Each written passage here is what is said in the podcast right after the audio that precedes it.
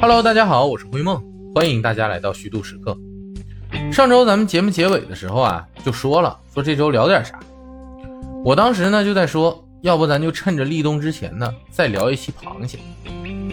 咋还赶着点要再说一期螃蟹呢？其实还是因为那个词儿，适时而食嘛。这立冬过后呢，螃蟹就要开始冬眠了，也就逮不着螃蟹了。所以咱们民间啊，不也有这么句话吗？叫谢立冬，影无踪。你看咱们中国文化的博大精深啊，就在于这个这么通俗的民间俗语，都有着前后映衬的东方浪漫。你看开始吃蟹的时候也是六个字儿，叫西风响，蟹脚痒。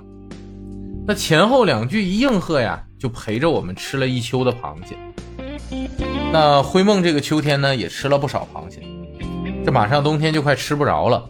咱再聊聊，也算是给咱们一年吃蟹之旅啊画上一个句号。那其实想再聊聊螃蟹呢，也是因为上次咱们节目完，就有朋友和我说了，说你这也没说到螃蟹的精华呀。这螃蟹最精华，那必须是什么蟹粉汤包啊，蟹黄拌面啊，啊秃黄油拌饭呐。那这些都不说，那你绝对不是一个专门吃螃蟹的人。其实啊，把蟹直接做碎啊，取其精华的这种吃法呢，灰梦是必然不会忘记。只是觉得这东西实在太好吃了，它值得单独拎出来说一说。这不嘛，咱们今天就好好聊一聊这种碎蟹的做法。那其实最开始呢，把蟹做碎这件事儿争议就很大。咱们上次聊螃蟹的时候不就说吗？清朝的吃蟹大王李渔就对除了整蟹之外的所有吃法。那都是嗤之以鼻。其实确实如此，在以前的江南地区呢，主人宴请大家吃螃蟹的时候，就会有一种特别微妙的仪式感存在在主客之间，就类似于你送我一只螃蟹，我得还你一只整蟹壳。那吃完蟹之后啊，客人要把完好无损的蟹壳摆好，就连细长的蟹爪都不能有丝毫破损。那大概这个时候呢，宴请的主人心里的潜台词啊，估计就是，哎，这只螃蟹遇到知己了，也算死得其所。但后来人们探索美食的欲望是无穷的呀，肯定不能满足于清蒸这么一种吃法。所以后来手头宽裕的讲究人家呢，在吃蟹最好的月份呢，讲究那是吃一个全蟹宴。这全蟹宴的做法就多了，那其中最有名的那就是秃黄油和蟹粉。这两种绝美的食材，咱就先说秃黄油吧。那其实秃黄油呢，之前名声不显，那出名也就是这么十来年的事儿。本身呢，这秃啊是个苏州的方言，那在人家的方言体系里，秃是只有或者独有的意思，大概就是表达着秃黄油啊，那是美艳不可方物，在中华美食中独树一帜，处于最高境界的意思。而且秃黄油最早啊，其实是一种存蟹防饥之法。啥意思呢？就是在蟹过季之后啊，仍然能享用到这种反季节的这种蟹的美味。那猪油的作用呢，就是在没有冰箱的时候起到隔绝和密闭的作用。这秃黄油真的火起来，估计大概在二零一三年，那时候北京的那个大董餐厅啊，就现在吃烤鸭特别火那地儿，推出了秃黄油拌饭。那短时间内呢，就立刻成为了一道餐饮界羡慕极了的卖疯了的菜品。到了二零一八年啊，陈小青啊在《风味人间》的第一季，就又把秃黄油带进了大家的视线里。里边是这么介绍的：说二十多只螃蟹，要一只只蒸熟，把膏和黄全部剥离出来，再用猪油烩。你别以为就是炒蟹黄、蟹膏这么简单，不能太碎。不能太整，不能太腻，但是也不能不腻。哎，你看看，听着就有一种这么莫名的和名字不相符的雅致在里边。不过这通黄油呢，说起来也挺有意思，不但这名字感觉和雅致不沾边而且好像是厨师傅当中的无上神功，那不能诉诸于纸笔啊，只能口耳相传。你看，像咱们节目追溯菜品由来的，经常引用那几本书里吧。像什么《东京梦华录》《随园食单》，就这些个书里边都没有关于秃黄油的记载。甚至清代文人专用于记载许多私房菜秘方的那本书啊，叫《杨小录》里，里边有什么上品酱蟹、醉蟹、糟蟹，哎，就是没有秃黄油。还有美食集《山家清供》里，连蟹酿成这种精致的菜肴都有记载，但也没有秃黄油。好像一直到了民国的菜单里，才有了点秃黄油的影子。周少先生在一篇隶属民国苏州饮食的令人难忘的苏菜这篇文章里，记录了当年在大闸蟹当令之时啊，在苏州的馆子松鹤楼吃过的一道名为蟹黄油的菜，说是用雄蟹的膏油制成，不知道用了多少只雄蟹，而从未在其他菜馆见过。那估计这蟹黄油呢，应该就是秃黄油的又一个称呼。那在之后啊。经过几代大厨们的辛苦复原，才有了现在我们都能吃到的秃黄油。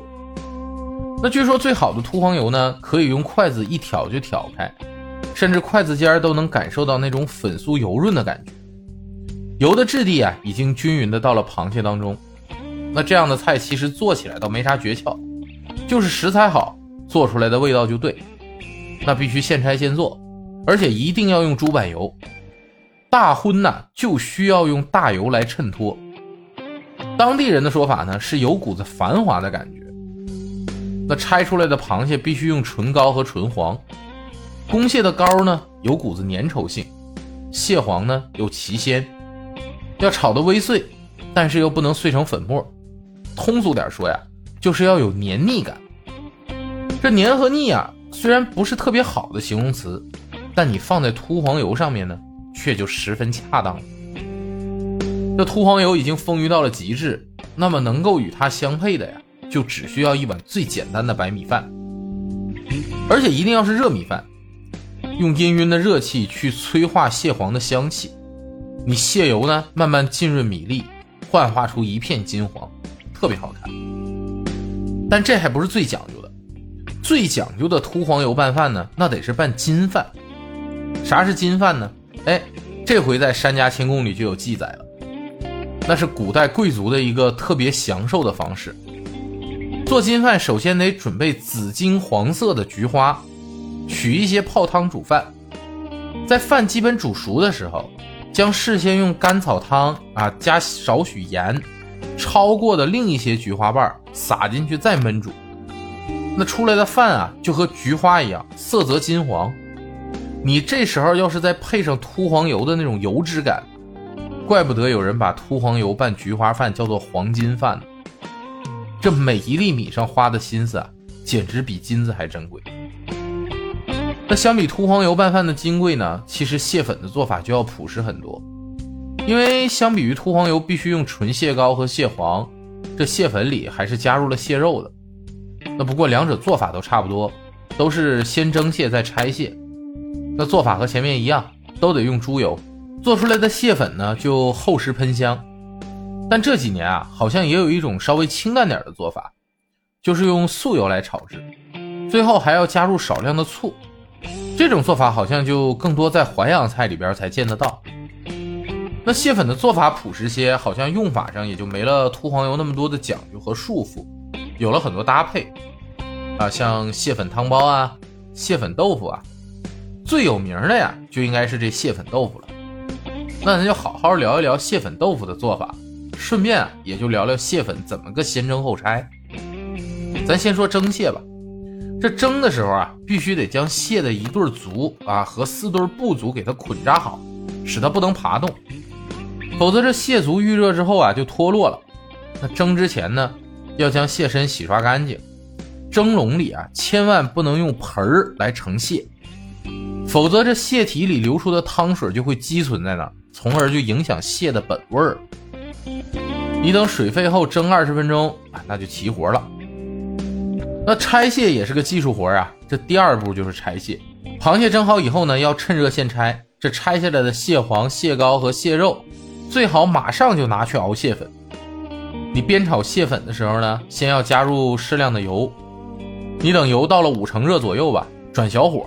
把蟹粉放到锅里边去炒一会儿，等差不多了，你再放入姜汁儿。啊，也有人会放姜末的，但是姜末虽然省事儿点儿但最后做蟹粉豆腐的时候呢，就很影响豆腐那种绵软滑嫩的口感，所以还是最好放生姜汁儿。你放生姜汁儿的同时啊，你别忘了喷一些黄酒，这样熬煮才能将螃蟹的腥气啊彻底的发散掉。这蟹粉熬好了还不行，想要这蟹粉豆腐做得好啊，豆腐也得有讲究。首先呢，就得选嫩豆腐，但因为最后做的时候还不能碎，所以啊，得把豆腐切好，那在沸水里边焯一道，然后再放入蟹粉里慢炖。但炖的时候你可千万别翻它，这一翻就碎了。最后在这道菜呢接近出锅的时候，将调好的淀粉汁啊淋入锅内，勾个薄薄的芡汁儿。让整个菜的色泽呀一下子就提升了一个档次。那最后出锅的时候呢，再淋点镇江的香醋，把蟹的鲜美彻底激发出来，那就算成了。在经历复杂而又精细的烹饪之后啊，你咬上一大口黄澄澄的蟹粉豆腐入口，那种满足感大概也就不分什么地域了。不过讲到这儿啊，灰梦突然想起一事儿，就在挺久以前吧。有一次在某个购物平台上，就看到九块九包邮的秃黄油直播，那好多人下单，弄得我都有点心动。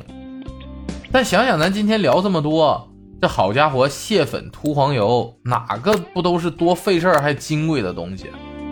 这真要是九块九就能包邮大家，那商家还不得亏死？所以啊，这九块九包邮的这个秃黄油啊，用最近流行的话来说就是。那必是科技与狠活啊！所以呢，咱吃东西这事儿啊，还真就讲究一分钱一分货。